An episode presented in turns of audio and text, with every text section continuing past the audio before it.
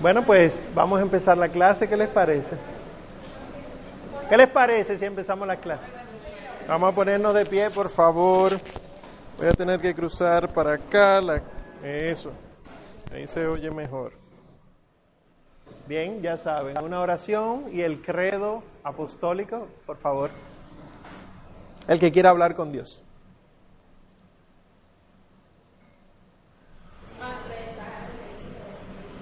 Amén.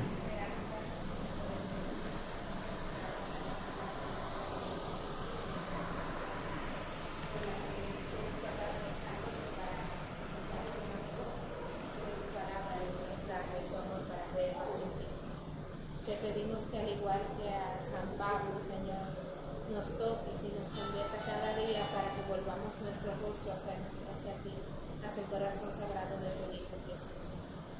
Danos la sabiduría que procede del Espíritu Santo por intercesión de nuestra Madre María. Amén. Creo en Dios, Padre Todopoderoso, Creador del cielo y de la tierra. Creo en Jesucristo, su único Hijo, nuestro Señor, que fue concebido por obra y gracia del Espíritu Santo. Nació de Santa María Virgen, padeció bajo el poder de Poncio Pilato, fue crucificado, muerto y sepultado, descendió a los infiernos, al tercer día resucitó de entre los muertos, subió a los cielos y está sentado a la derecha de Dios Padre Todopoderoso. Desde allí ha de venir a juzgar a vivos y muertos. Creo en el Espíritu Santo, en la Santa Iglesia Católica, en la comunión de los santos, el perdón de los pecados, la resurrección de la carne y la vida eterna. Amén. Santos y santas de Dios, rueguen por nosotros. Amén. Bien, miren, les dejo los datos nuevamente para aquellos que no lo tienen. Recuerden que la contribución económica pueden hacerla vía eh, electrónica o en depósito a la cuenta de la escuela.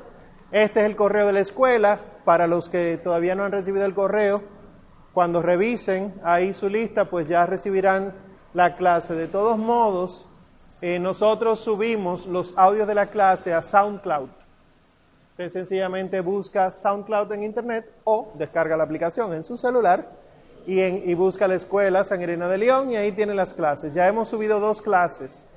Eh, también puede seguirnos en Instagram, Facebook y el famoso chat, aquel, eh, aquel chat. Eh, solamente le escriben a Sara Vanessa a ese número y le dice, agrégame por favor, quiero aprender muchas cosas.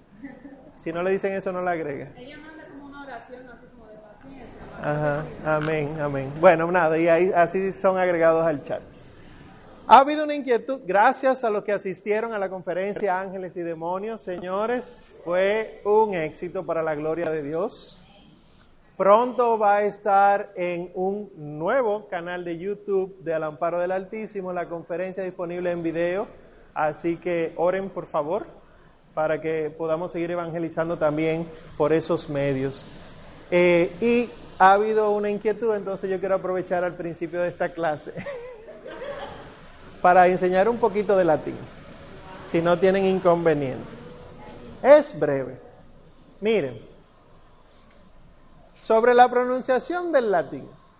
El latín, para nosotros lo que hablamos español, es sumamente fácil. Porque aunque hay maneras de pronunciarlo, que sea la, de la escuela alemana, que sea la escuela inglesa, etcétera, o francesa, realmente para nosotros nos viene muy fácil. Por aquello que dicen los estadounidenses, what you see is what you get. Aquí no hay muchos trucos, se parece mucho al español. Por ejemplo, y así empieza el catecismo, la parte que nos toca hoy. Esto es la señal de la cruz, o signarse, ¿verdad? In nomine Patris et Filii, miren que son dos I, no es Filii, es Filii et Spiritus Sancti. Hay mucha gente que dice Espíritu Santi o Espíritu Santo. No, Spiritus Sancti.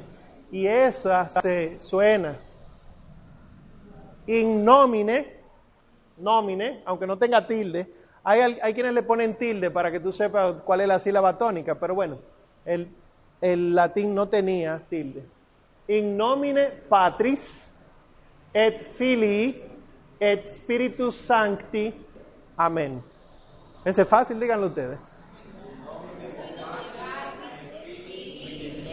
No, ahí no hay ninguna S. Fili. In nomine Patris et Filii et Spiritus, San, Spiritus Sancti. Amén. Ese es fácil. Esa es la señal de la cruz. Eso, con eso iniciamos la Santa Misa, con eso normalmente iniciamos todos los sacramentos y los encuentros religiosos. In nomine Patris et Filii Spiritus Sancti. Amén. Hay otro un más complicado, que es el Gloria. Gloria Patri, miren que no tiene S. Gloria Patri. ¿Por qué Gloria Patri, no Gloria Patris? Porque aquí tú dices en el nombre del Padre y aquí tú estás dando gloria al Padre. En latín no hay preposiciones, como sucede en alemán. Los que saben alemán aquí sabrán que hay unas contracciones que se asocian a la palabra que se llaman declinaciones. Las declinaciones en latín no las vamos a ver aquí porque no es para que aprendamos latín, sino para que entendamos a leer un chin de latín. Por ejemplo, a él en español nosotros hacemos una contracción, al. Pues esto es más o menos similar como regla gramatical. No es solo contracción, sino declinación. Si yo digo al Padre, entonces se dice patri.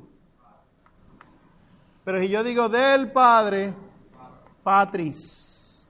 Patris. Pero Padre solo como sustantivo, pater.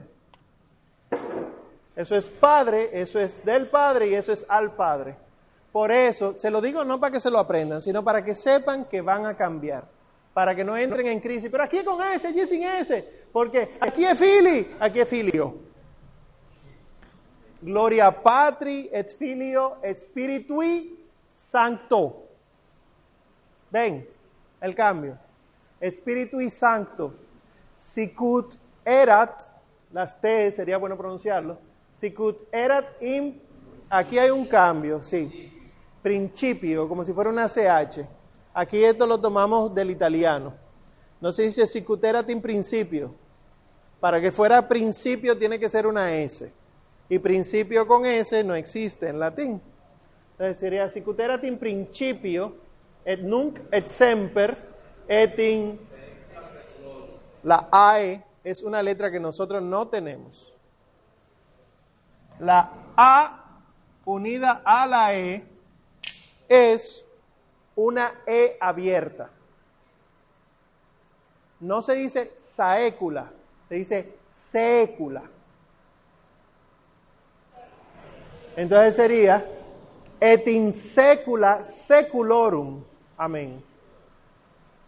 Bien, entonces, ¿cómo se dice el gloria? Gloria Patri et Filio et Spiritui Sancto sicut erat in principio et nunc et semper et in secula seculorum. Amén.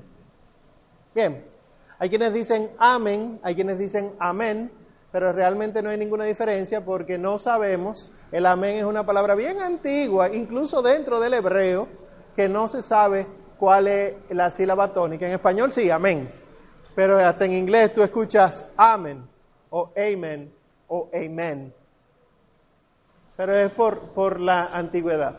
Y hay una un complicada, pero esto ustedes se la saben.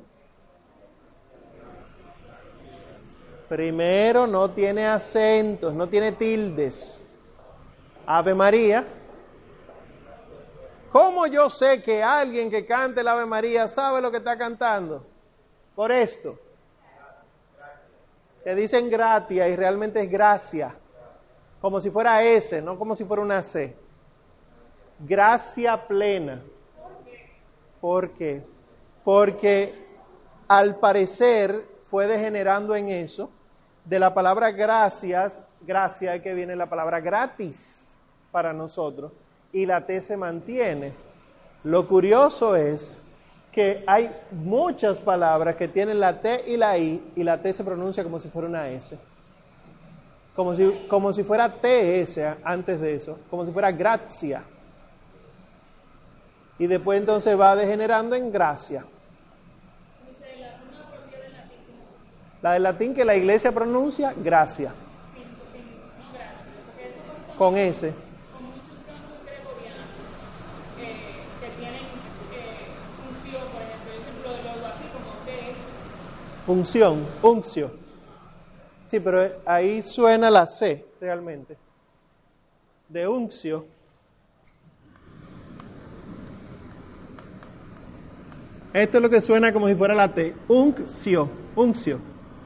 Si no tuviera eso, fuera uncio.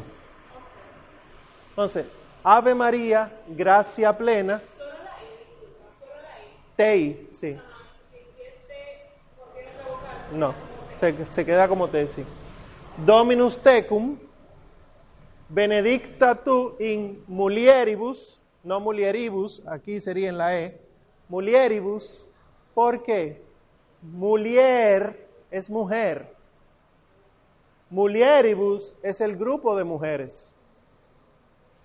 Benedicta tu in mulieribus et, y aquí es importante todas las D y las C, benedictus fructus ventris tui Jesus.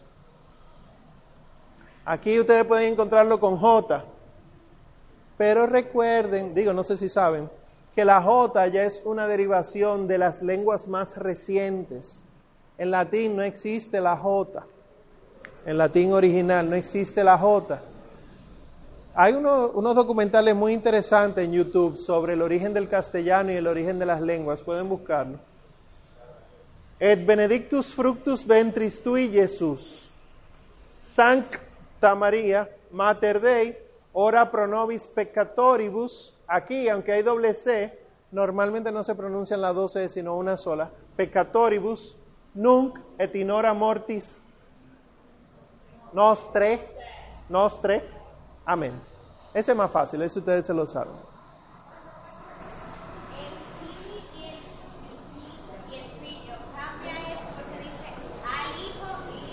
y del Hijo. En el nombre del Padre y del Hijo y del Espíritu. Lo que pasa es que aquí no se ponen los del porque esa declinación pasa a formar parte de la palabra. Igual, gloria al Padre y al Hijo. Entonces el al pasa aquí dentro. Sí. Y por último, el Padre nuestro. Ese es fácil. Miren que es pater, no patri, ni patris. Pater noster no qui, qui, qui es in celis, sanctificetur nomen tuum. Hay dos ahí. Tú, que en español sería tuyo.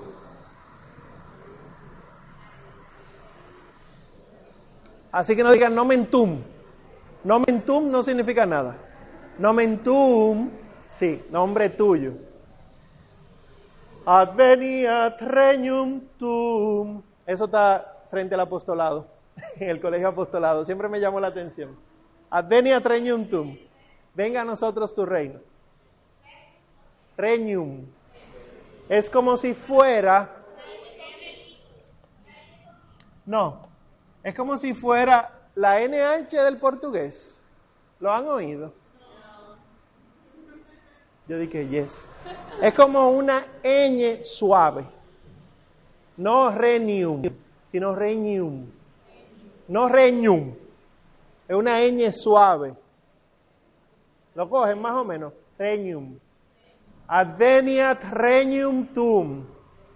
Fiat el fiat de María. María no dijo que sí, María dijo hágase. Fiat voluntas tua, sicut in et in terra. Panem nostrum, quo, no co, quotidianum da nobis odie, hoy. Y esta es la parte que la gente se enreda, yo no sé por qué. et dimite nobis debita nostra. Dimite de nosotros nuestras deudas. Perdónanos nuestras deudas. Dimite nobis debita nostra. Sicut, a sigún, como dicen en nuestro campo, sigún, de ahí viene según. Eh, los que estudien, si alguno estudia, avísame para que me apunten ahí. Eh, filología, el, origen de las palabras. La filología te enseña cómo hay eh, fonemas, se llaman, o sea, sonidos que produce el habla, cómo hay fonemas que pasan de atrás hacia adelante en la boca y de arriba hacia abajo hacia la lengua. Nosotros tenemos eh, sonidos bien guturales, o sea, bien hacia atrás, como la ga, la g, ga, ga, ga, es desde atrás que uno hace la g. Uno no hace la g adelante, haga una g adelante. No puede. ¿Verdad? Entonces, ga atrás, y hay unos sonidos que van más hacia adelante, que son con parte de la lengua, pero con no toda la lengua. Eh, y que depende que si la lengua esté aplastada o que esté pegada del paladar. Esos son los sonidos palativos del paladar. Y de ahí entonces encuentra uno la L, la S. La S se pronuncia en parte adelante, ¿eh? pero tiene que tener la, lengua de cierta forma. Y después tiene los sonidos que son de adelante, que puede ser con los dientes, como los fricativos, o que puede ser con los labios. Los fricativos tenemos la S, pero también tenemos la F, F, pero también tenemos la B bilabial, B, M, P. Entonces esos sonidos que suben, bajan, echan de atrás hacia adelante, varían y por eso en español tú encuentras que en la bodega se guardan vino, ¿verdad? Pero anteriormente en la bodega se guardaban los medicamentos. Tenían que guardarse los jarabes, que no son ahora de Procter Gamble y demás hierbas, sino que eran compuestos a base de hojas maceradas y demás, tenían que guardarse en lugares fríos y húmedos para que se preservaran. Y esos lugares fríos y húmedos se llaman bodega. Pues ahora tú guardas un medicamento en una bodega y creen que tú estás loco. Porque ¿a dónde tú vas a buscar los medicamentos?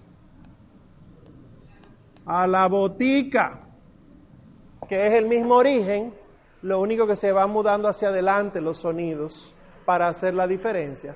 Nuestro español, el castellano original, si ustedes se leen a Santa Teresa de Jesús, no lo entienden.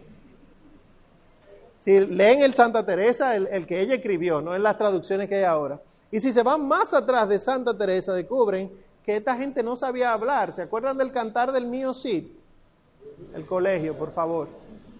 El cantar. Ok. Ok. Ahí tú encuentras que ellos, la conjunción y, la ponen así. Tú y yo. No había y, tú y yo. Y así muchísimas otras cosas. Entonces, nosotros tenemos el, el sicut, de ahí es que viene el según. Sicut et nos dimitimus de vitoribus nostris. Y esta frase que ha dado agua de beber en este último año con el Santo Padre. Et ne nos inducas sin tentaciones. Mira ahí. Tentación ne nos induca sin tentaciones, sed libéranos a malo. Amén. El mal amén. Libéranos a malo, en latín el malo es una persona. Porque si no diría, diría libéranos a mal. Y no es líbranos del mal, sino líbranos del malo, del maligno, sería la traducción más correcta. El neno sin duda sin tentaciones, eh, que dije que ha dado agua de beber porque verdaderamente el latín dice... ¿El qué? Ah, yo entendí el certificado. No lo veo. Sanctificetur. Ah, aquí. Sanctificetur. Eh, el latín dice, no nos inducas, no nos induzcas en la tentación queriendo decir que el Padre nos induce en la tentación, que el Padre Dios tan bueno nos lleva a la tentación. Líbrenos Dios de tal interpretación equivocada. Pero lo dice el Padre nuestro. Y si ustedes escuchan el primer domingo de Cuaresma, que falta poquito para eso, dice que el Espíritu Santo llevó a Jesús al desierto para ser tentado. Dejémoslo para otro momento esa discusión. Sí, claro. Sí. Uno puede, de hecho el latín es el idioma de la iglesia.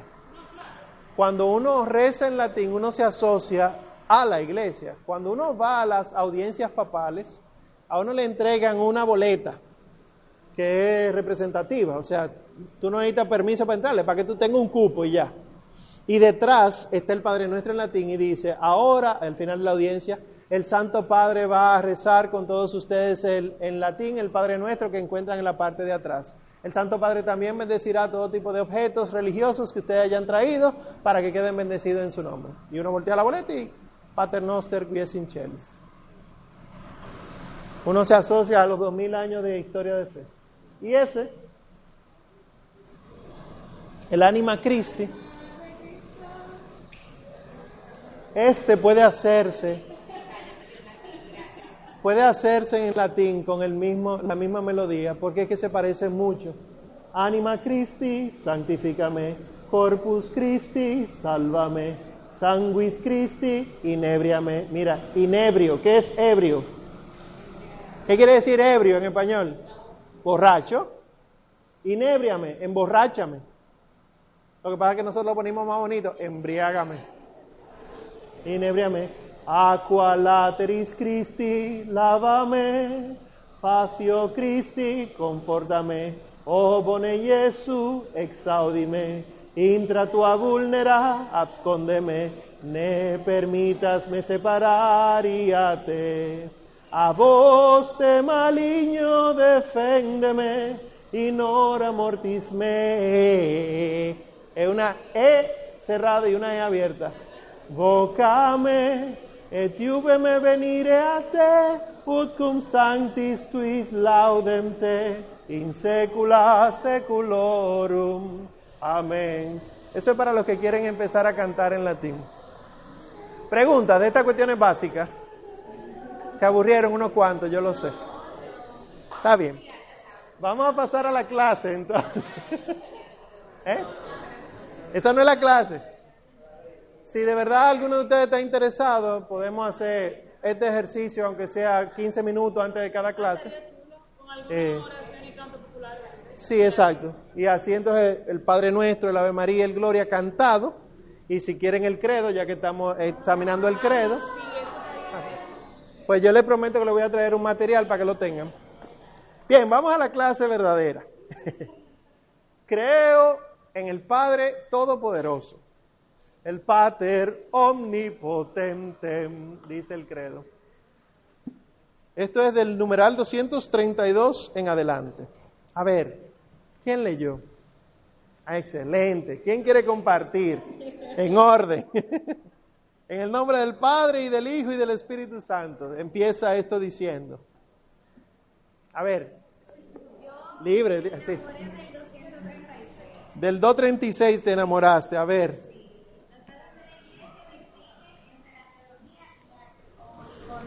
O economía.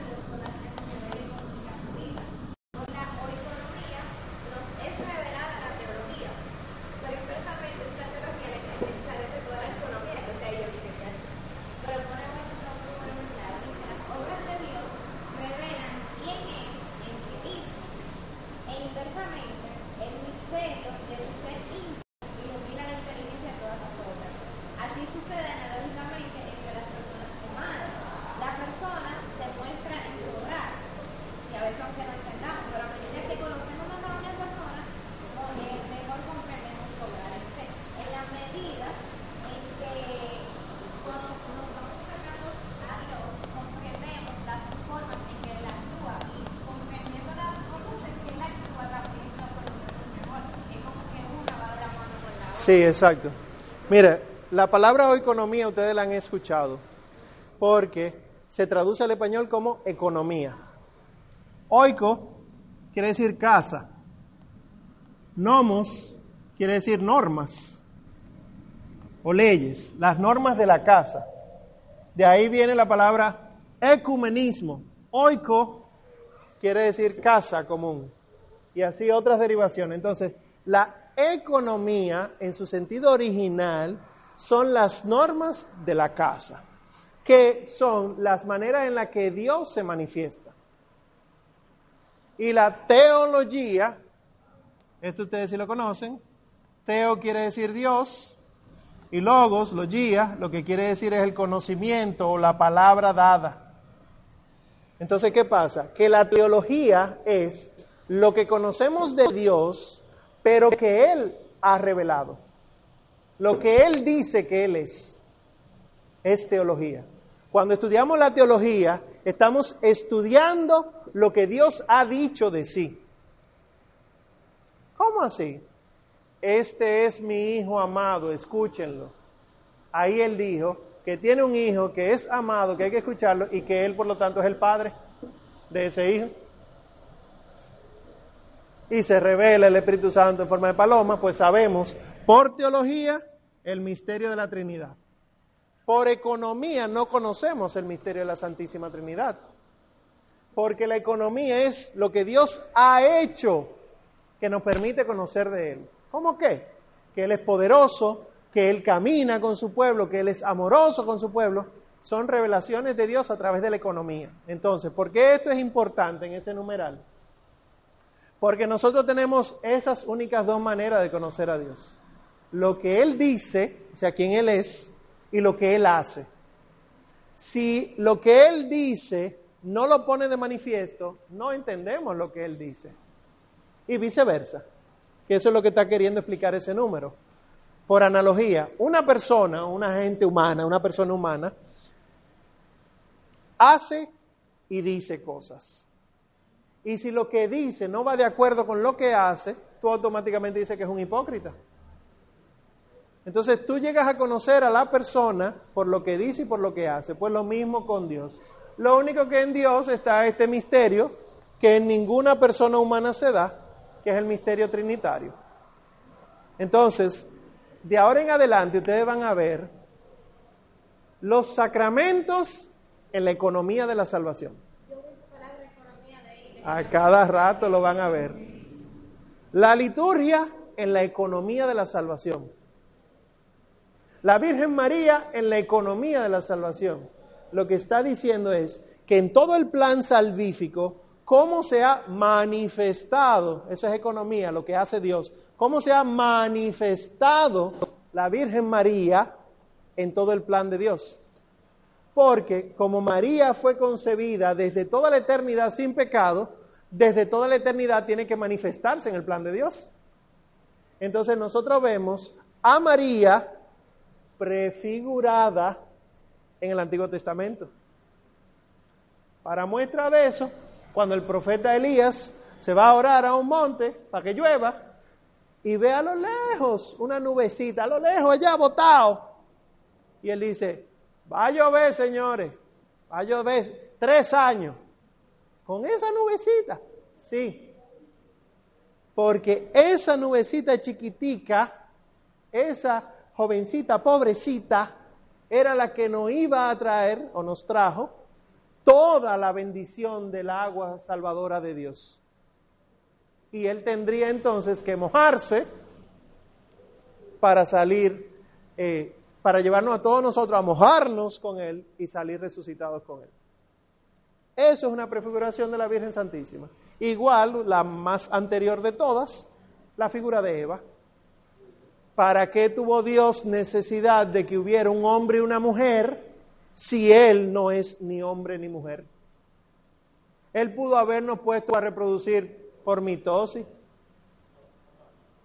es algo que me, da Ajá.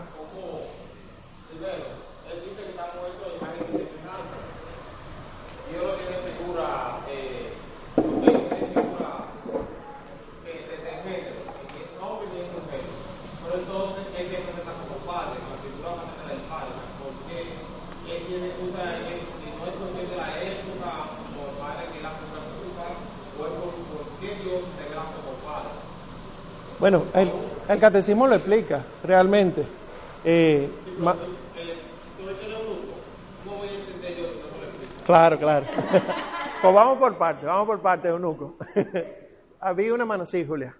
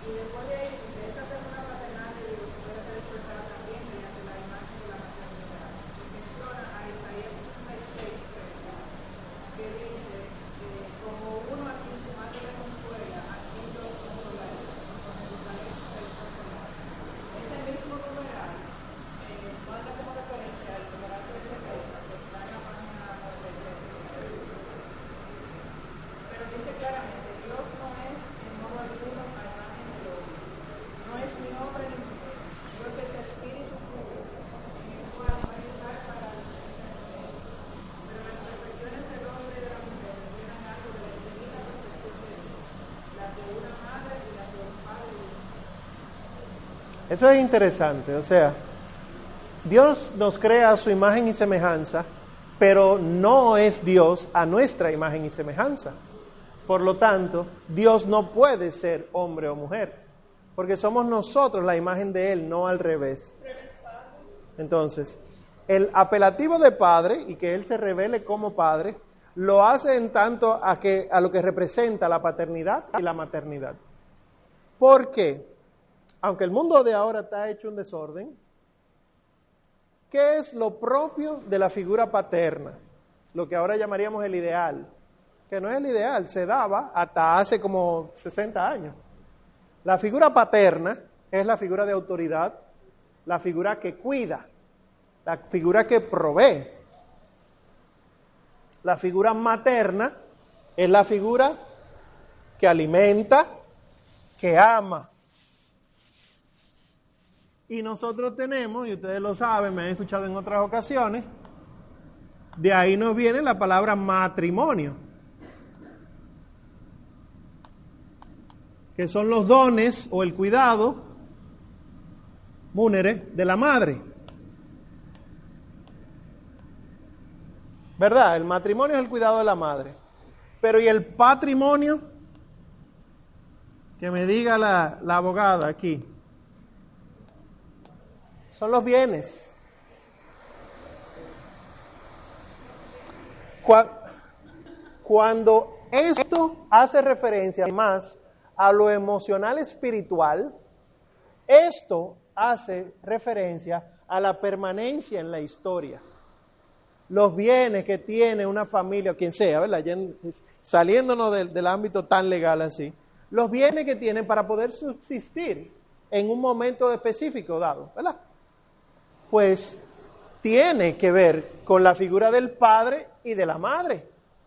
Pues esas son las figuras que el católico tiene que rescatar.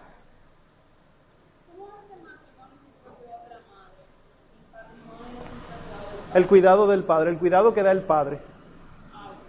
¿Cuál es el cuidado que da el padre? Y ya por psicología, si ustedes quieren, hay muchísimas razones para entender cómo la mujer puede hacer muchas cosas al mismo tiempo, pero no profundizar en todas al mismo tiempo. Y cómo el hombre no puede hacer muchas cosas al mismo tiempo, pero la que hace sí la hace profundo. Y por eso tú, descu- tú descubres mujeres que dicen, eh, esto lo escuché yo hace poco, el hombre que plancha, plancha mejor que una mujer. El hombre que cocina, cocina mejor que una mujer el feminismo, por favor. Estamos, estamos ilustrando cosas. Eh, realmente, claro, hay temas de, de vocación y, de, y de compromiso. Gracias, Melissa, por tu intervención que no me ayuda. Eh, pero sí hay que reconocer que la figura paterna y la figura materna son distintas pero complementarias. Entonces, Dios se revela como Padre, pero como bien leyó Julia del profeta Isaías y el catecismo más adelante, Su amor es de madre. Entonces esto es cuando dice cuidado de la madre. ¿Es el cuidado que da la madre o el cuidado que se le da? Ambas cosas. Entonces, ¿cómo? Dios ama como madre, pero es padre, padre como figura autoritaria, como figura primera. El asunto del pater familias que se dio en la sociedad romana y se dio en la sociedad griega no es algo que desapareció hace miles de años. Todavía existen los pater familias. En la sociedad occidental de ahora, posmodernista, que tiene otras ideas en la cabeza, la figura del padre la puede ejercer cualquiera. Es lo que se entiende ahora. Pero realmente eso es lo que ha traído conflictos con, con los malos conceptos de género. El hecho de que el papá no sea papá es lo que ha traído conflictos con que hayan homosexuales, polisexuales, bisexuales, pansexuales y todos los sexuales que ustedes quieran, excepto heterosexuales. Los 31 géneros del estado de Nueva York. Y contando. Jorge. para diversificar esa semejanza que tenemos tanto la madre como el padre. Lo de ahora. Sí, realmente la lectura espiritual que hacemos de eso es que el enemigo es el que se ha metido. La primera gran negación del hombre con respecto de Dios es decir que Dios no existe. Pero la última es que nosotros no somos imagen de Él. Estamos negando a Dios. Y por eso es que se ha visto que muchos eh, homosexuales en exorcismos son demonios que se manifiestan como la homosexualidad no comportamientos con los que se nace, porque de hecho la ciencia no ha demostrado que se nace homosexual. Y la ciencia sí ha demostrado que no hay genes homosexuales. Claro, o a- a- va a aparecer alguien que vaya a decir que sí, como en los años 70 dijeron, el cerebro del homosexual, del hombre homosexual, es del tamaño intermedio entre un hombre heterosexual y una mujer heterosexual. Claro, el que muere con el VIH, eh, la razón por la cual murió, y también el cerebro es como cualquier parte de- del cuerpo que se desarrolla lo que se ejercita. Si tú eh, ejercitas mucho un área específica del cerebro, esa área crece y no quiere decir que tú seas un superhombre por eso o un menos hombre por eso. Bueno, pero después si ustedes quieren hablamos de la teología del cuerpo, sí.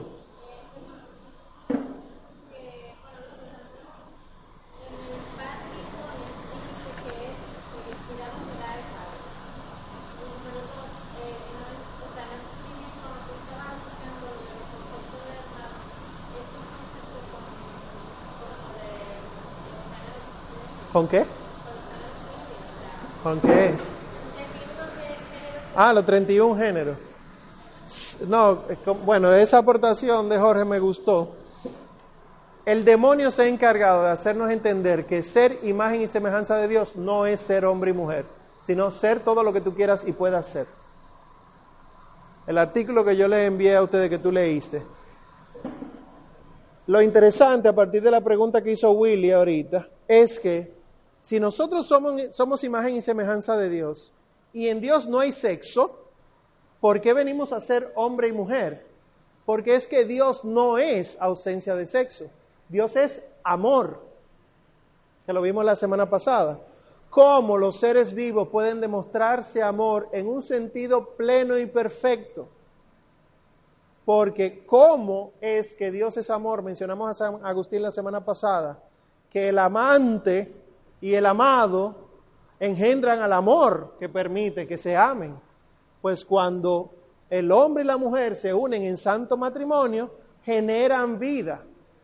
En ese sentido, nosotros somos partícipes de Dios, de su imagen y su semejanza, porque no solamente generamos otra criatura sin intervención nuestra, pero con intervención nuestra.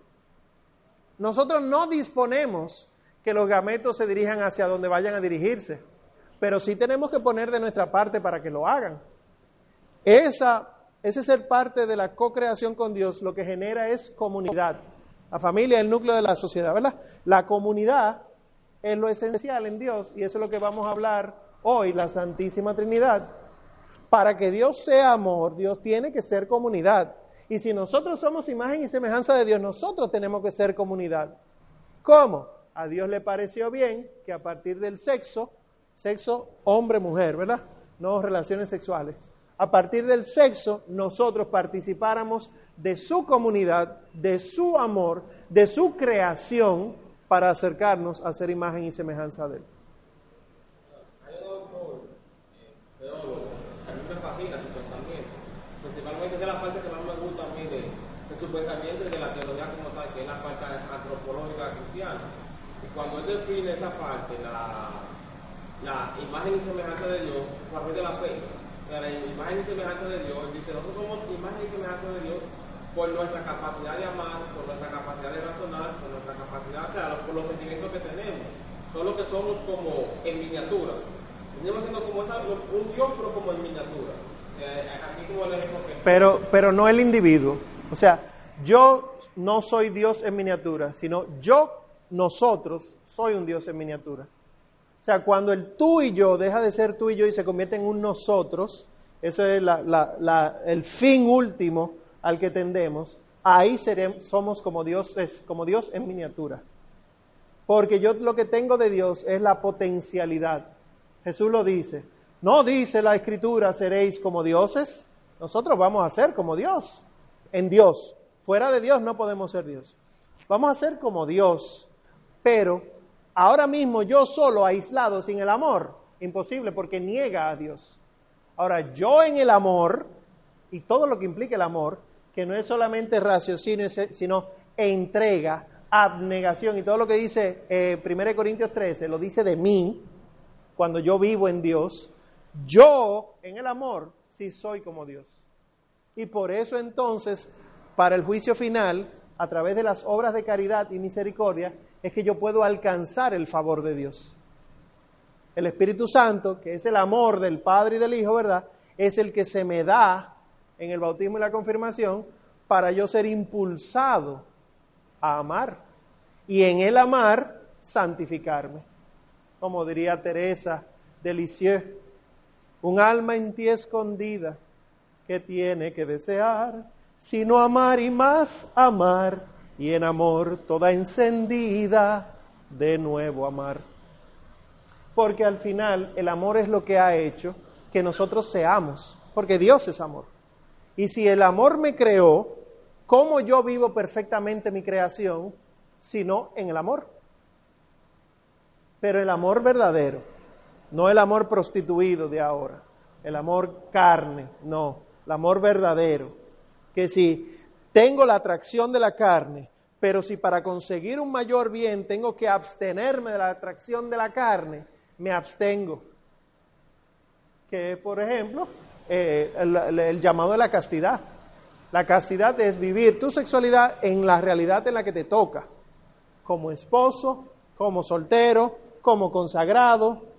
Entonces, como consagrado, el celibato es manifestación del amor de Dios.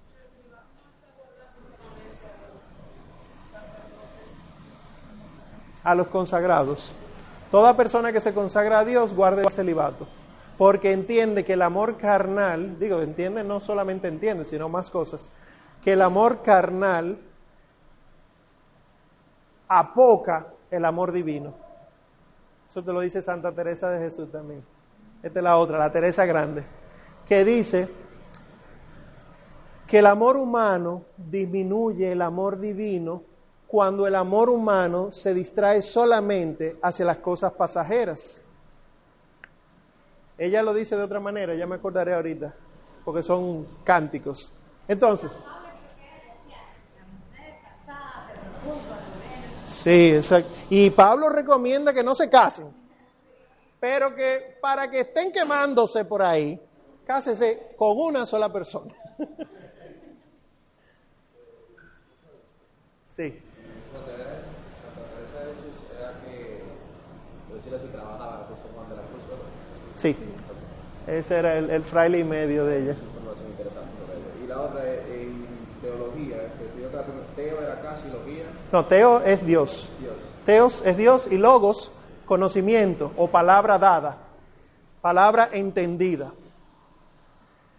Bueno, entonces, interesantemente, nosotros creemos en el nombre del Padre y del Hijo y del Espíritu Santo, no en los nombres, en el nombre. Del Padre y del Hijo y del Espíritu Santo. ¿Cuál es el nombre del Padre y del Hijo y del Espíritu Santo? Pero Dios es su naturaleza. Nosotros no tenemos respuesta de eso. Recuerden que el nombre de Dios fue Yahvé, ¿verdad? Y, la, la iglesia lo explica. Pero llega un momento que ni Jesús le dice Yahvé. Jesús dice de sí Yahvé. Ya eso lo hablamos la semana pasada. Pero de Dios dice Abba. Padre, papi. Que es un, un padre cercano. El papi. No el papito, porque aquí papito es otra cosa en este país. Eh, es el papi, o sea, es el, eres mi papá, eres el que me provee todo, pero yo te tengo confianza suficiente para decirte qué me hace falta, qué no me gusta, qué yo quiero tener. Es papi, como lo que le dicen papi a su papá. Eso. Si alguien le dice papito, bueno, o papachito. bueno. Yo entiendo que nuestro país es papi. Entonces, los nombres de Dios no existen, sino el nombre de Dios es el 233. Y nosotros lo dijimos ahorita en el, cre- en el Gloria y en, y en la señal de la cruz. En el nombre del Padre y del Hijo y del Espíritu Santo. Y dijimos, gloria al Padre y al Hijo y al Espíritu Santo. La I, la conjunción I, es necesaria. Cuando usted reza el rosario y dice, gloria al Padre, gloria al Hijo y gloria al Espíritu Santo, usted está diciendo una herejía. Es gloria al Padre y al Hijo y al Espíritu Santo, porque no estamos enumerando las personas, estamos hablando de la Trinidad indivisible. Y el lenguaje nos permite tener la conjunción y para unir aquello que una coma separaría. Entonces tenemos que decir, y usted lo encontrará en absolutamente todos los documentos de la iglesia, aunque usted oiga al Padre fulano decir otra cosa, gloria al Padre y al Hijo y al Espíritu Santo. ¿Está bien? Pide una mano por acá, pide una mano aquí.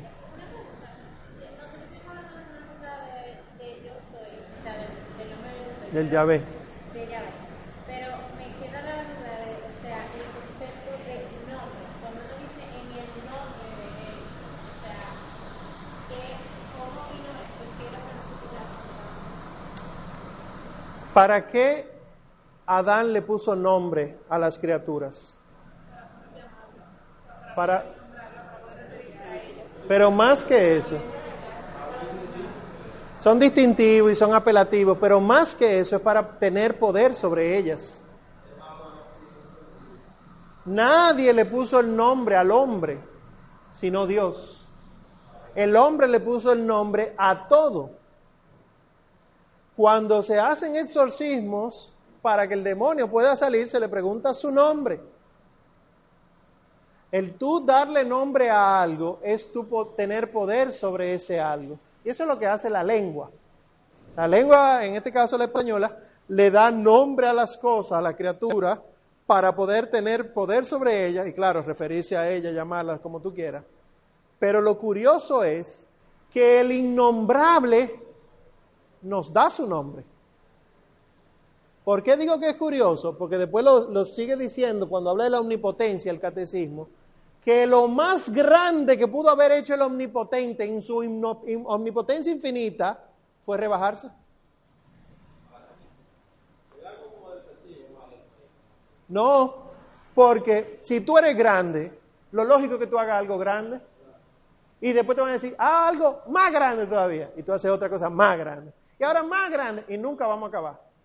Pero cuando tu poder es tan grande que tú eres capaz de a ti mismo hacerte nada, ya nadie te va a cuestionar si tú puedes o no puedes. Cuando hablemos de la omnipotencia de Dios estará eso. Pues cuando Dios nos da su nombre, una manera de poder llamarlo, Él se está haciendo el Dios con nosotros. Su nombre. Porque empezamos en el nombre del Padre. Yo no juego con los sentimientos. Empezamos en el nombre del Padre y del Hijo y del Espíritu Santo. Cada vez que hacemos la señal de la cruz estamos bajo el nombre del Señor. Y nuestra, nuestros labios impuros, como diría Jeremías, nuestros labios impuros pueden pronunciarlo. Y nosotros podemos dirigirnos a Él con las mismas palabras que su Hijo, que es Dios, nos enseñó. Padre nuestro. Y no es tan grande como pensamos, es, es inmenso. Pero no es tan grande como pensamos porque nosotros contamos con Dios. El Espíritu Santo en nosotros, el Hijo que se nos da en la Santa Comunión, etcétera. Y llega un momento la iglesia a decir, porque lo dice la Sagrada Escritura, que uno de los fines del hombre es que Dios habite en el alma del hombre. Lo dice el catecismo en un momento. Lo que se conoce como inhabitación de Dios. Lo vamos a ver más adelante. Eso sí es grande. Porque una cosa es mencionar el nombre de Dios y otra tener a Dios.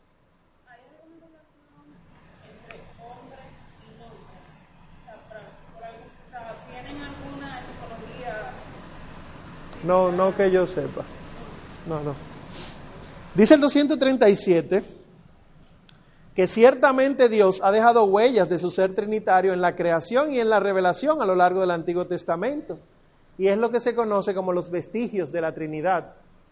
Por ejemplo, ¿cómo se le llama a Dios en el Génesis? Hay dos maneras de llamarle a Dios.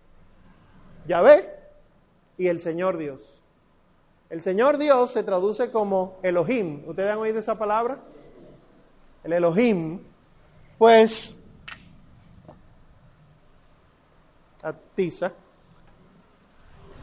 No sé si sabían que Elohim realmente es el plural de Él.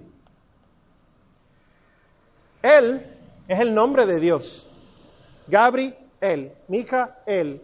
Etcétera, él. Y de ahí fue que se inspiraron para la película Superman también, el él. Cal, él, Hor, él. Pero la manera en la que se refiere el pueblo de Israel a Dios no es él, sino Elohim, que sería señores. Esto es curioso que la lengua se refiera en plural a un único Dios revelado, porque para los judíos es un único solo Dios solitario, uno. Y le dicen Elohim, que es lo mismo que vemos en Génesis 1.26. Hagamos al hombre a nuestra imagen y semejanza. Claro que puede ser el plural majestático, que puede ser el plural deliber- deliberativo y todas las versiones del plural que tiene la lengua castellana, pero es muy curioso que Dios delibere consigo mismo en voz alta y quede ahí plasmado. Hagamos al hombre a nuestra imagen y semejanza, conforme a nuestra naturaleza. ¿Por qué en plural? Y lo mismo que ustedes ven en, en el Génesis también, la teofanía de Mambré. ¿Recuerdan la teofanía de Mambré? Mambré es un sitio en el desierto y Abraham estaba en, en la tienda afuera con calor, la mujer estaba adentro y se le aparecen tres hombres. Y esos tres hombres se acercan y él lo identifica como Dios. Y él, huye mujer, prepara algo que viene Dios a visitarnos. Y le prepara una cosa. Y ahí es que le promete, mira, tú vas, vas a tener descendencia. Y tu mujer se está riendo ahí atrás porque no me cree. Esa es la versión Omar de eso. Pero esa teofanía en Mambré nos revela tres individuos. Y Abraham dice que ellos son Dios. Por supuesto, nos hace recordar lo de Isaías, lo que los ángeles cantan en el Apocalipsis. Santo, santo, santo. La manifestación triple está hablando de la santidad perfecta de Dios. Y por lo tanto, Dios para un judío se iba a revelar en tres personas. No, imposible. Es curioso. Hay quienes dicen que no, que esto no es Dios trinitario, pero llama la atención porque los padres de la iglesia, San Juan Crisóstomo, San Agustín, etcétera, han visto las tres personas divinas en la teofanía de Mambré. Lo han visto en el plural del hagamos al hombre a nuestra imagen y semejanza. O sea que sí hay vestigios de que Dios se manifiesta. Y claro, como Padre, Dios se manifiesta en el Antiguo Testamento entero. Y hay ocasiones que se manifiesta el Hijo, pero no dice que es el Hijo. Dice que la, habló mi Señor de Dios. Y tú dices, ¿cuál Señor? ¿De qué Dios? ¿Por qué el Señor, el Señor mi Dios? Y habla del ángel de Yahvé. ¿Cuál ángel de Yahvé? ¿Por qué ese ángel es con mayúscula? ¿Y por qué ese ángel puede pelear? Peleó Jacob con el ángel de Yahvé. ¿Quién es el ángel? ¿Quién es el ángel de Yahvé? Al parecer hay una manifestación más humana de Dios en alguna parte. Nosotros lo consideramos como Cristo, que es lo humano de Dios, ¿verdad? Y del Espíritu, bueno, desde el principio, eh, capítulo 1, versículo 1 del Génesis, se aleteaba el Espíritu de Dios sobre la faz de las aguas. O sea que sí hay manifestaciones de la Trinidad de Dios en el Antiguo Testamento. ¿Cómo dice? Elohim. ¿Y por qué si el lenguaje era entendido como singular y ¿Cómo? plural, Ajá. entonces por qué siguen asociando a Dios como plural? Plural, se usaba el sustantivo plural, pero todos los verbos eran en singular, como un nombre. Señores, dijo a Israel, como si señores fuera un nombre, Elohim, que eso es lo que, de- descartándolo de los vestigios de la Trinidad, o sea, queriendo quedarnos solamente con lenguaje judaico y con una intención que nosotros hubiéramos entendido que era la original, era tratando de darle más majestad a Dios. Así como se expresaban los reyes antiguamente en el plural majestático, nos hemos decidido por el bien del reino, nos quiénes, yo, pero no iba a decir yo. Y los políticos actualmente lo dicen. En, la política lo, utilizan, eh, ya ese no es majestático, porque de majestad falta mucho, Eh, pero dicen, eh, vamos a construir para ustedes, ¿quiénes? Bueno, hay muchos que tienen personalidad múltiple, pero bueno. Entonces, eh, no se rían, señores, oren mucho. Oren mucho.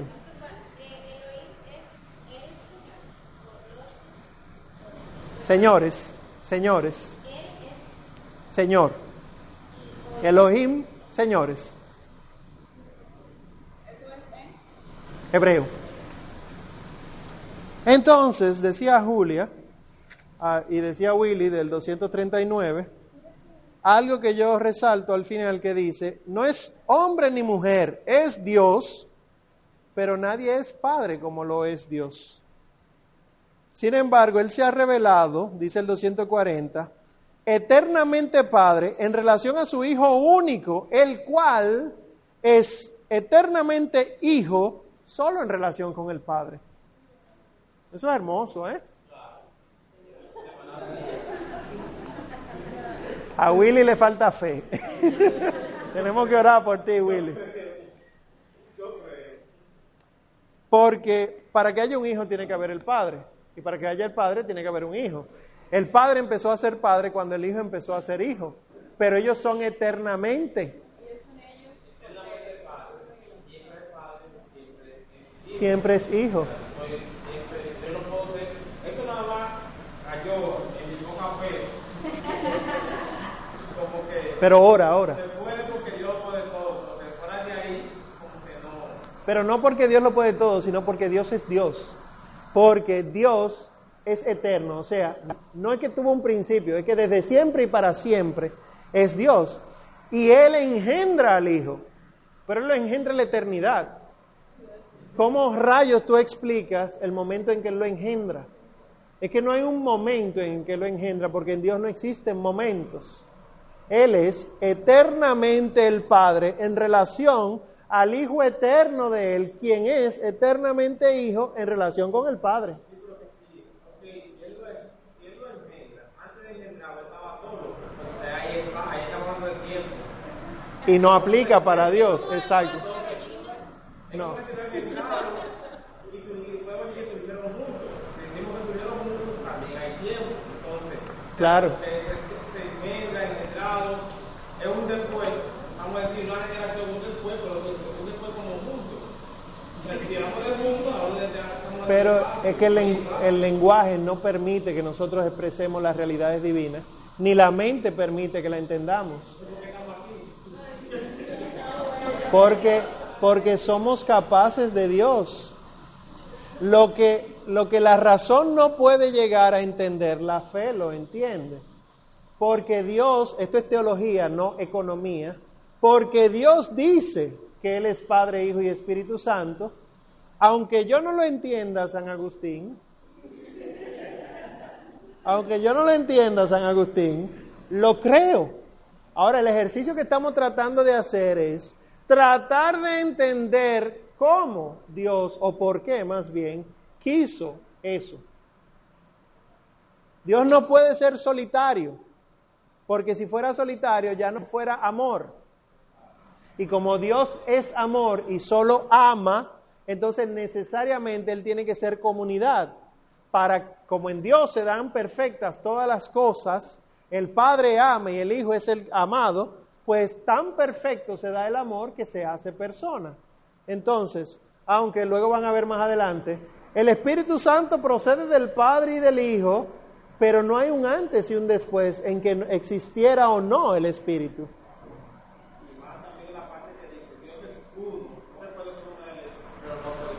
Eso. Es uno, pero no solitario.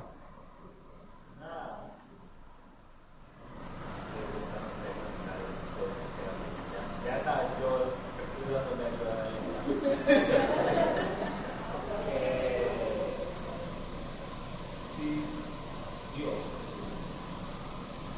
quiere su parte, es el Hijo, y lo va a decir que la cualidad del Padre es una autoridad, la de Hijo, como sería como sumisión a la autoridad, Obediencia. eh, entonces no sería como su dominio propio, lo cual tendría sentido en cuanto a que somos creados a imagen y semejanza de Dios, estamos llamados a, a tener dominio en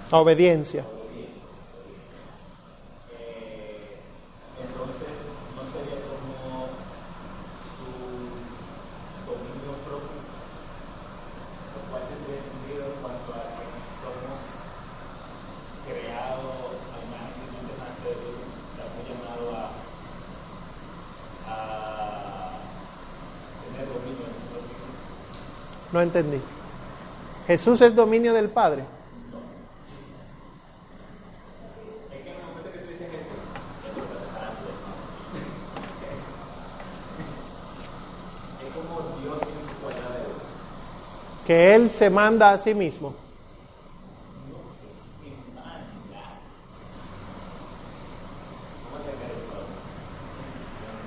Mira, el Hijo es quien obedece y acata el plan del Padre. Pero hay algo que nosotros tenemos que reconocer. En Dios, Trino y Uno, Padre, Hijo y Espíritu Santo, desde dentro de Dios, si nosotros pudiéramos pararnos dentro de Dios, nosotros vemos las personas divinas. Vemos al Padre, vemos al Hijo y vemos al Espíritu Santo. Pero desde fuera de Dios no podemos ver al Padre al Hijo y al Espíritu Santo. ¿Por qué? Porque el Padre es el creador en relación al Hijo y al Espíritu. Pero quienes crearon fue Dios entero. Porque el Padre crea por el Hijo, por quien fueron creadas todas las cosas, pero en la acción del Espíritu Santo. Entonces, desde fuera, ¿quién creó? Dios creó. Pero desde dentro, ¿quién es el creador? El Padre. Eso tenemos que tenerlo bien ubicado en la cabeza cuando vayamos a hablar de Dios y de las personas divinas. Lo mismo el Redentor. ¿Quién redime? ¿Quién es el que salva? Desde dentro, Cristo. Pero desde fuera es Dios quien salva al ser humano. Porque para yo poder acceder a la salvación que Cristo ganó para mí en la cruz, tengo que hacerlo por el Espíritu Santo que me fue dado en el bautismo. ¿Para qué murió? Para que yo fuera al Padre. Y lo mismo la santificación. Entonces, teniendo esa categoría bien ubicada en nuestra cabeza, no podemos mezclarla en un mismo discurso, porque entonces genera confusión. Que creo que por ahí que puedes ir tú. Si Dios tiene dominio sobre sí mismo en cuanto a que el Padre engendra al Hijo y el Hijo obedece al Padre, yo lo estoy viendo desde fuera. Ese, ese, es, ese discurso que tú das es Dios desde fuera.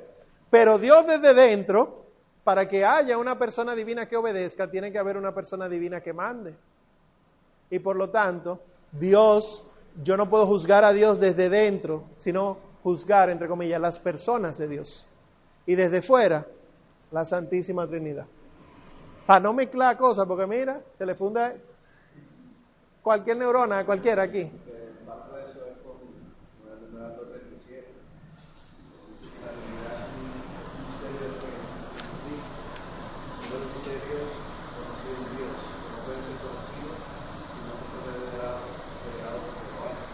Claro, al final es misterio.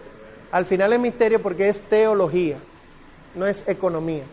Es misterio porque nos revela lo más profundo de Dios y por lo tanto, como Dios es infinitamente profundo, a nosotros no nos revela nada.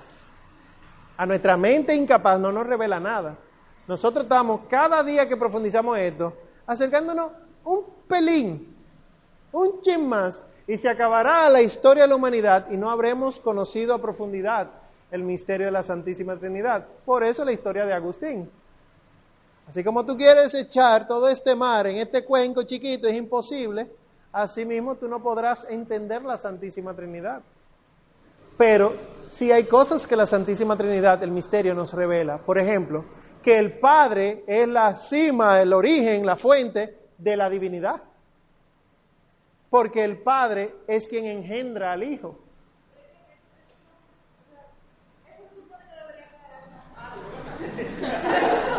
Porque ellos han existido desde siempre. Pero para engendrar tuvo que existir desde siempre. O sea, si esto es una clara, yo sé que estamos- Es que es un ser, no un existir. Y nuestra mente no entiende el ser. Nuestra, mente se acerca al ser y a sus accidentes. ¿Se acuerdan la semana pasada? Entonces, cuando, si yo digo que Dios existe desde, desde siempre, es un recurso lingüístico para yo poder entender algo de lo que yo pudiera pensar. Porque desde siempre, denle mente. ¿Qué es desde siempre? Denle mente, denle para atrás, denle para atrás. Ajá. Sin tiempo, sin espacio, sin absolutamente nada. Cuando no, cuando no había nada, Dios era. Antes de que existiera algo, ya Dios era. Dios es la razón del ser, de todos los seres. Y entonces, en su ser, Él engendra al Hijo. Y del Padre y del Hijo procede el Espíritu Santo. Que lo decimos en el credo, señores. Lo creemos. Pero para que vean la magnitud de lo que decimos en cuestión de segundos en misa. Es demasiado profundo que el Padre es el, el origen de la divinidad y que por lo tanto de Él procede todo. Y que procede el Espíritu del Padre y del Hijo, en un momento dice.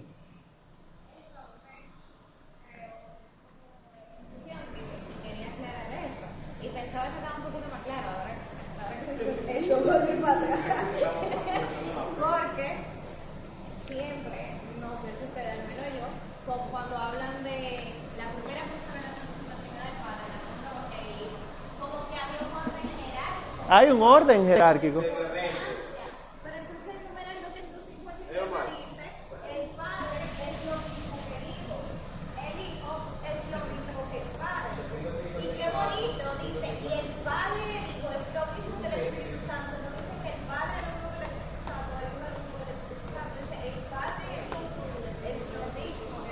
Sí, sería esto.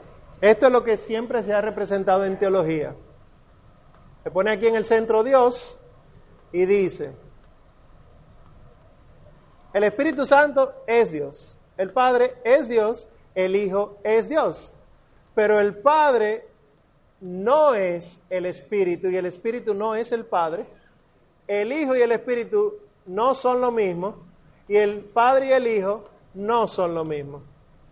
Esto nuestra mente no lo entiende si no son con las categorías de naturaleza, sustancia, que hablamos la semana pasada, y personas. Y hay un momento que el catecismo dice que hay que entender sustancia, persona y relación. Eso lo leyeron, ¿verdad?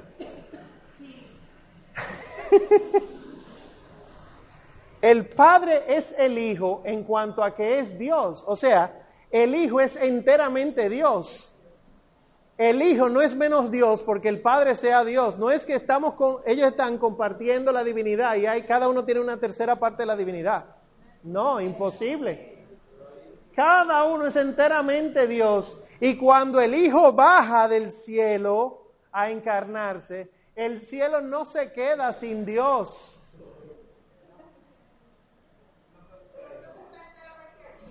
Y Dios está enteramente aquí.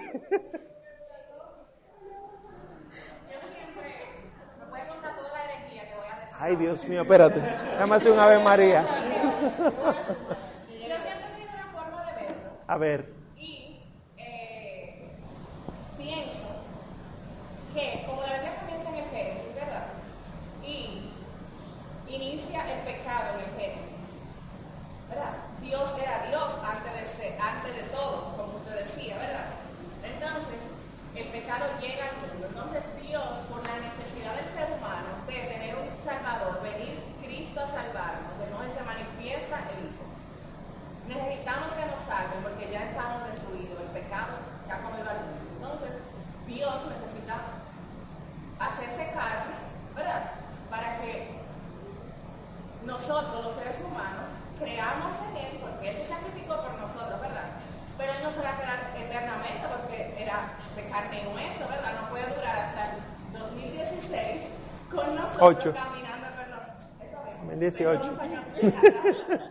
Entonces, por eso nos envía su Espíritu Santo para que esté all time con nosotros aquí, aquí, siempre. Si yo no necesito ver el Espíritu Santo, porque quizá Jesús está al lado de mí, pero el Espíritu Santo es el que Él me dice que está aquí conmigo, que yo no puedo ver y todo eso.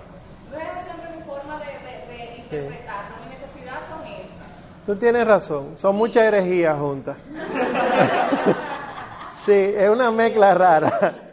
Porque quiere decir que la encarnación fue un plan B de Dios. Como entró el pecado, y no, antes del pecado está la creación. Y de hecho, la primera persona que se manifiesta en la Sagrada Escritura de Dios es el Espíritu, no el Padre. En principio no existía nada y caos, y todo era un desorden, y el Espíritu de Dios se movía sobre las aguas. Que uno dice, bueno, primero el Padre, después el Hijo después el Espíritu Santo, para después, en ese orden inverso, uno llega al Padre. Pero el primero en manifestarse es el Espíritu de Dios, que es el Espíritu de Dios. Entonces, si Jesús es un plan B, Dios no es perfecto. Dios sabía que íbamos a pecar entonces. No sé.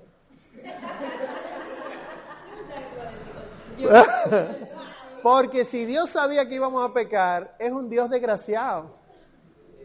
Él pudo haber impedido, pero si no lo sabía, no es, omnisciente, no lo sabe todo. Entonces, ahí no podemos entrar. ¿Por qué? Porque entonces Él lo puso porque Él sabía que por el libre albedrío podía suceder. Entonces era un plan B. Porque el Génesis no habla de, de, de Cristo, de, de que viene Cristo. Lo dice en la condena a la, a la serpiente. En lo que se conoce como el protoevangelio, la descendencia tuya, la de Eva, va a pisar la cabeza de la serpiente. Sí, claro.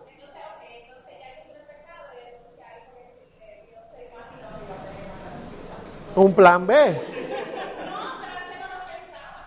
Un- Ese- esa es la definición de plan B, tú sabes. Antes no había, ahora hay. Sí, es misterio. Tratemos de no simplificar mucho la cosa, porque mi- fíjense que no hay respuesta. Dios no puede ni, ni tener a Jesucristo en stand-by, espérate a Eva, a ver si peca esta gente. No. No, Ni tampoco podemos decir que sabía desde toda la eternidad que íbamos a pecar porque entonces no nos detiene. Está el tema del, del libre albedrío. Dios sabe que vamos a pecar porque ya somos pecadores, tristemente.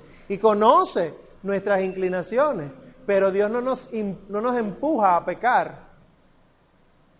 Después hablamos del misterio de la iniquidad. Cuando hablemos ya la segunda parte del credo del Hijo, que Él asume toda nuestra naturaleza. Will. Yo estaba pensando ahí de, la, de Dios, o sea, hacia adentro, hacia adentro, hay una jerarquía.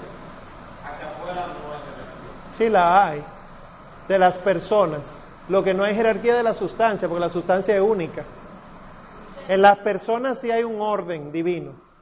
El Padre, de Él procede el Hijo y de ellos procede el Espíritu Santo. A decir que el Padre, entonces deja de ser Dios. Se- Que el Hijo se quille y dijo, mira aquí, ya yo esto de todo ahí, o sea, que si eso fuera posible, ya no sería Dios, porque estaría negando la esencia misma. ¿Qué fue lo que hizo Satanás, verdad? Desde que Satanás, Lucifer y demás hierbas decidieron negar a Dios, negaron la bondad de Dios en ellos. Entonces imagínate que la bondad misma niegue la bondad. Sería como imposible, ¿verdad? O sea, no podemos decir de los hombres lo, lo que se dice de Dios, ni viceversa. Yo, Ya no soy Omar, pero es que yo no, pero tú no puedes dejarlo. yo puedo decirlo, pero no dejar de serlo. Si yo pudiera tener el poder de decirlo y al mismo tiempo dejar de ser, entonces yo tenía, tendría una, wow, una implosión.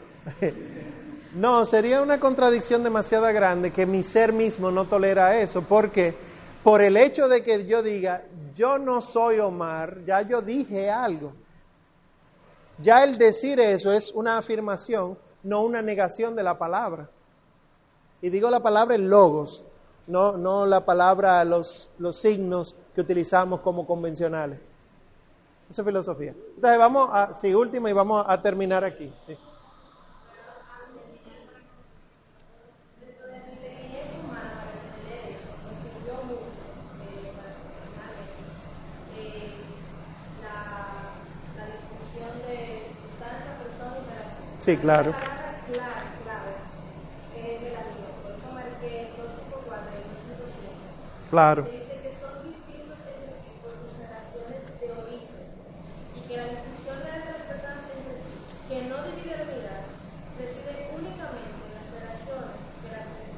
unas a otras. A otras, exacto. Eso me aclaró bastante porque el- la clase pasada, cuando ponía el ejemplo, el clásico ejemplo para poder entender la Trinidad, que es el uno Al cubo.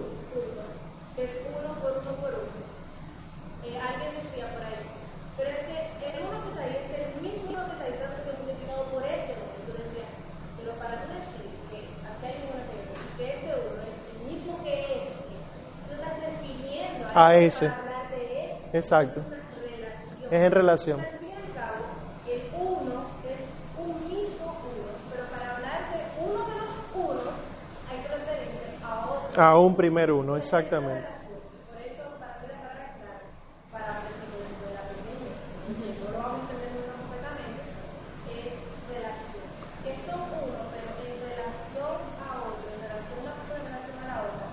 Se, se distingue. Lo que Justamente eso es lo que explica esto. O sea, ese es Dios, pero cada persona en relación a la otra se distinguen. Exacto. Lo que sí fue que yo me que no entendí muy bien, el 248, cuando dice eh, que la tradición oriental expresa al espíritu como salido del Padre por el y la occidental expresa al espíritu del Padre y del Hijo. El famoso filioque. El.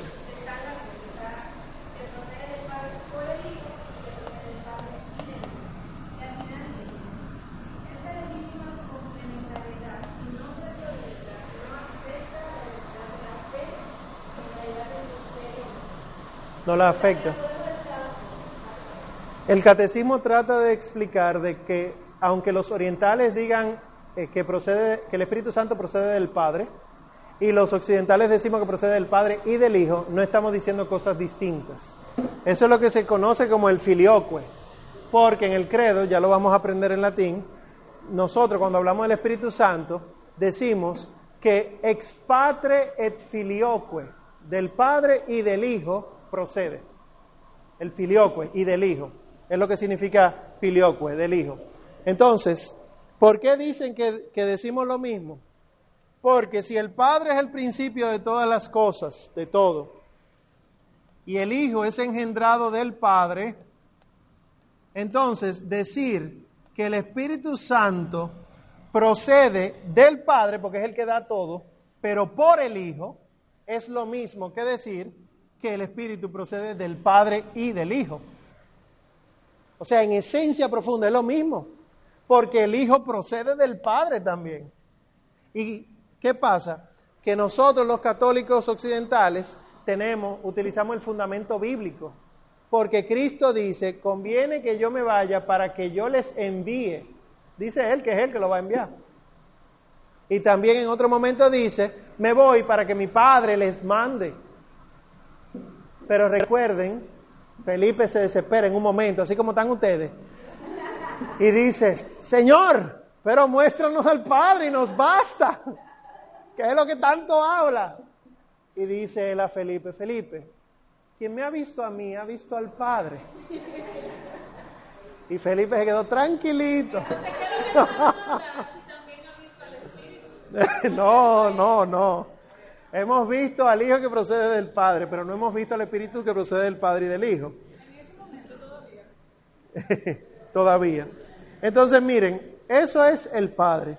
Ahora, el Todopoderoso es sumamente sencillo porque, como sabemos, la omnipotencia de Dios se manifiesta en su amor y su bondad, que ya eso fue lo que hablamos. ¿Cómo Dios se muestra grande y poderoso?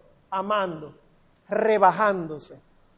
Al rebajarse entonces, tumba todos los esquemas habidos y por haber y demuestra que es tan grande que puede hacerse pequeño.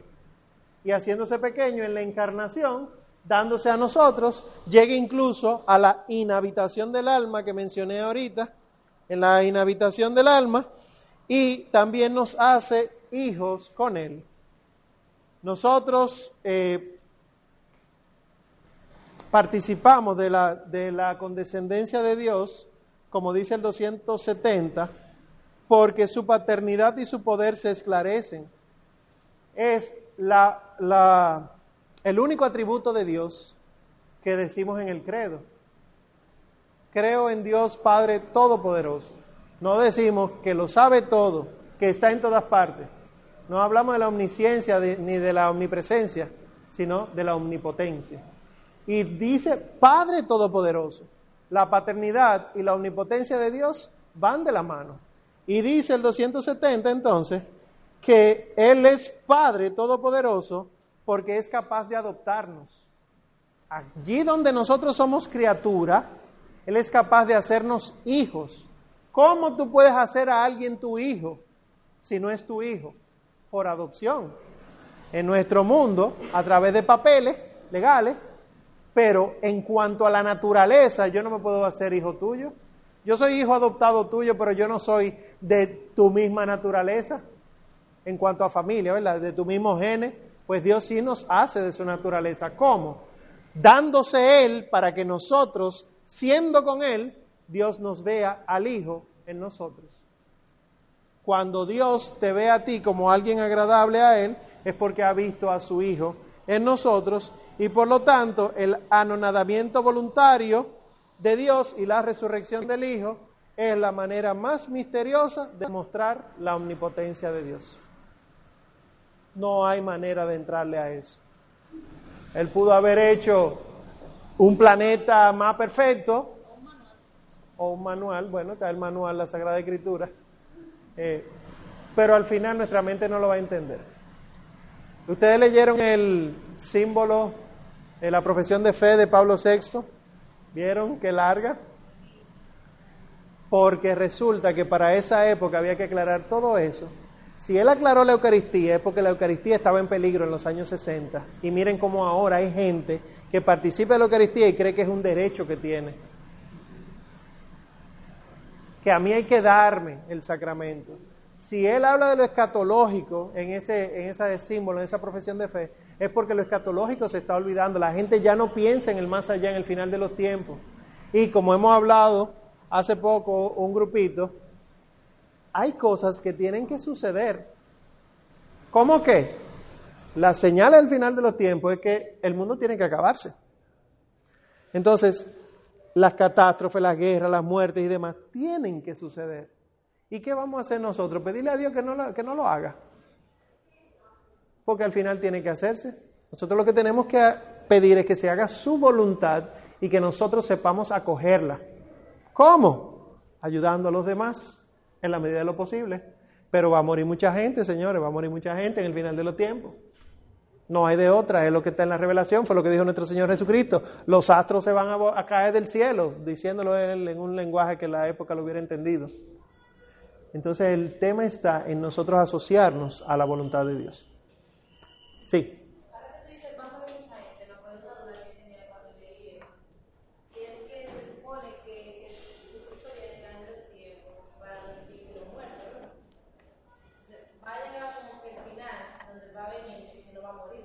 Exacto.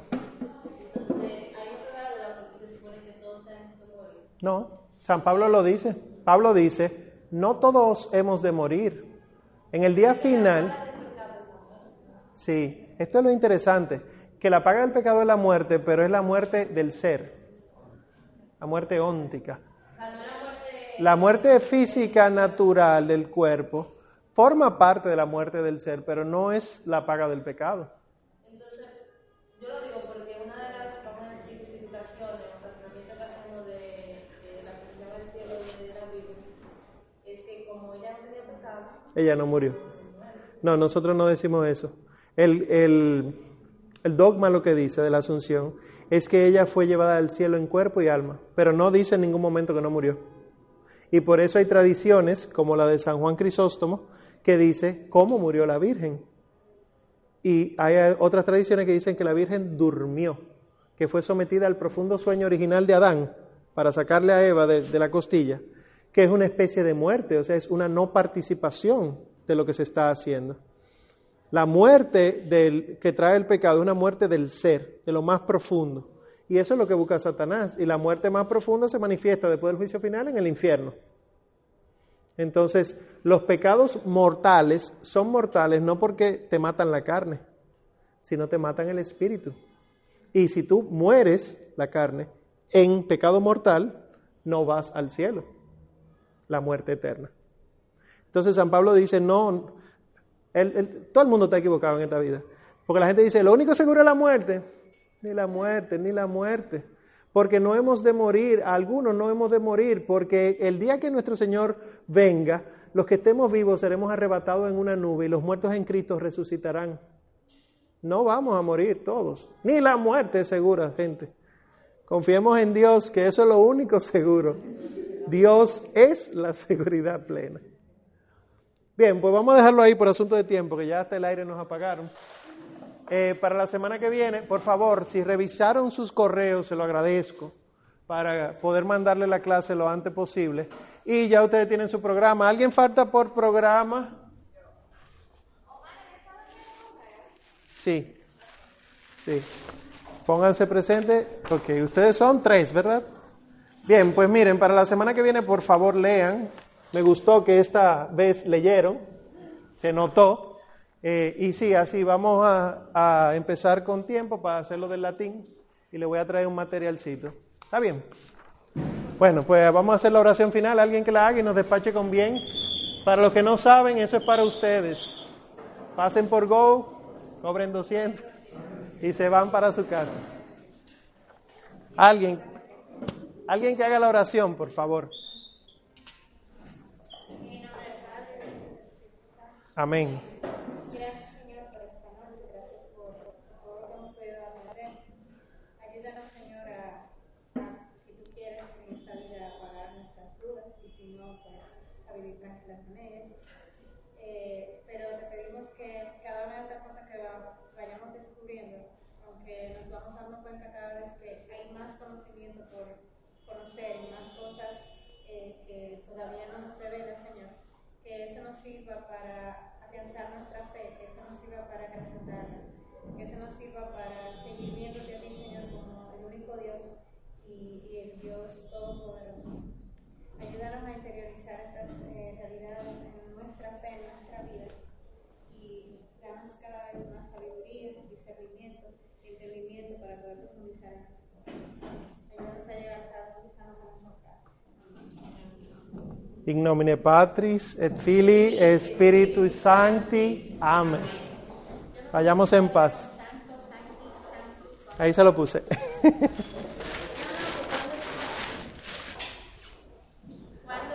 ah, en la próxima clase, en la próxima clase.